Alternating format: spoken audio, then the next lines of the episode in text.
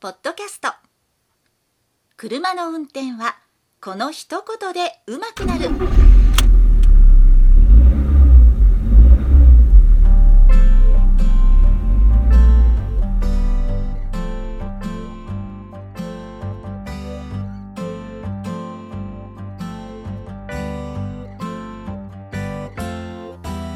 この番組は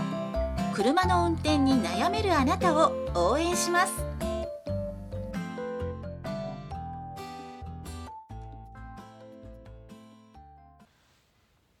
は、佐々木隆二です。今日も再生していただきありがとうございます。この番組は運転に自信のない方が少しでも運転してみようかなという気になってもらうための内容をお送りしております。先日関西地方に大型の台風が接近しまして、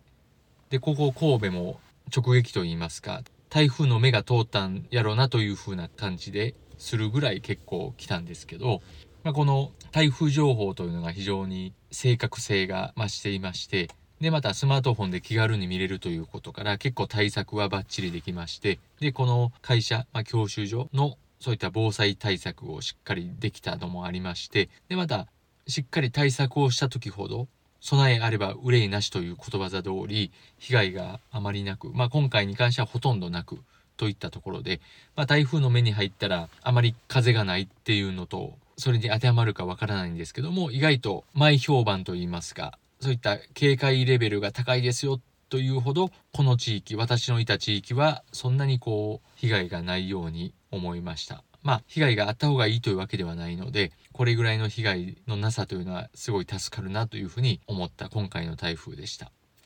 ということで早速今週のテーマ運転していて危ない道とは？ということについてお話をしていきます。数ヶ月前に和歌山に行く途中大阪に寄りました。その大阪に立ち寄った時の道路というのが非常に個人的に危なかったなということでここでシェアしたいと思うんですけどその危なかったというのは何かというと何か危ないことがあったわけではないんですけど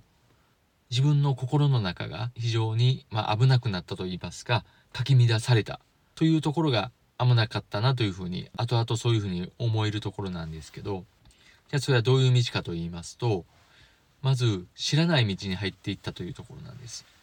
知らない道結構広い道で行けばいいんですけどもちょっと知らない道に入っていってでその道が細い道ながらも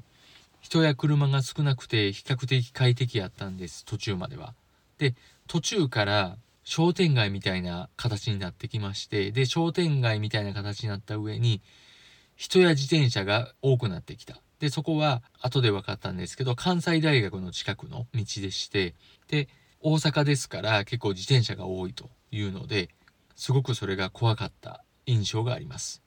で走っていって入っていってしまってちょっと細い道の商店街みたいなところでなってきます。で商店街っていうのは、まあ、そこは車の通行止めということではなかったんですけどやはりどっちかといったらまあ歩行者が多くて歩行者優位車が通ると白い目で見られがちな感じがありますよね。まあ、そういったところもあってすごい早くそこを抜けたいっていうセンサーが体中に鳴り響きましてでイライラと言いますかなんかほんまに怖かった印象があります。でその怖かったというのがまず自転自転車がいっぱい止まってた左右に止まっていたというので道がより狭くなったんです。まあ、それで神経が使神経を使いますしあと歩いてる人走ってる自転車その辺が結構周囲で認められたのでいつ飛び出してくるかなという予測も立てづらかった。というのもあってすごいこあのそわそわしたと言いますかイライラしたと言いますか。でそういったことになっていくとどうしても車内他の人も乗っていましたけども、えー全部で5人乗ってたんですかね。その時はミニバンをレンタルして運転していたので。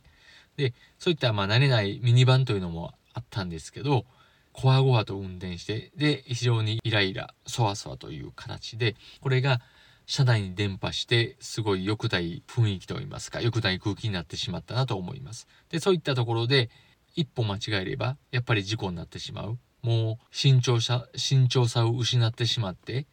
開き直ってと言いますかそういったことで早く通り抜けようと。乱暴な運転になればすごい危なかったなというふうに思います。まあそうならなかったよかったんですけども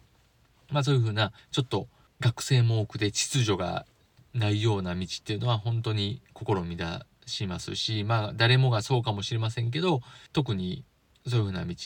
は嫌やなと改めて思ったところです。で歩行者や自転車がいないところであっても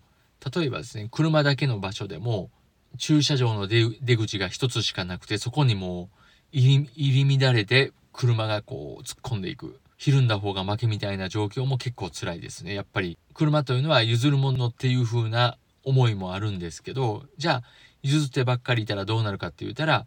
なかなか行けないのももちろんあるんですけど自分の後ろの車に迷惑かけるということでやっぱりある程度突っ込まないといけなくなるみたいなところですごいやっぱりそういった場面もそわそわしますけどですから、まあ、そういうふうな混みそうな駐車場出口が混み合うような駐車場だとかあとは細い道というのが分かっていた場合歩行者や自転車が近くなるというふうなことがあらかじめ分かってるような道はもう行かないようにするというふうにはしていますけど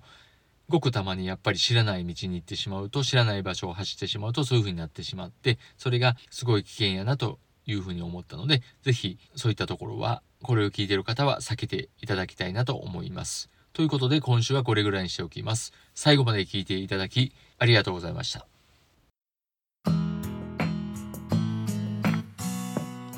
本日の番組はいかがでしたか？この番組ではあなたからのご意見ご感想ご質問をお待ちしておりますメールアドレスは sasa.gmail.com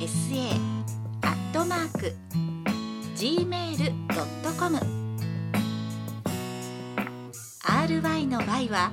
y シャツの y それではまた次回をお楽しみに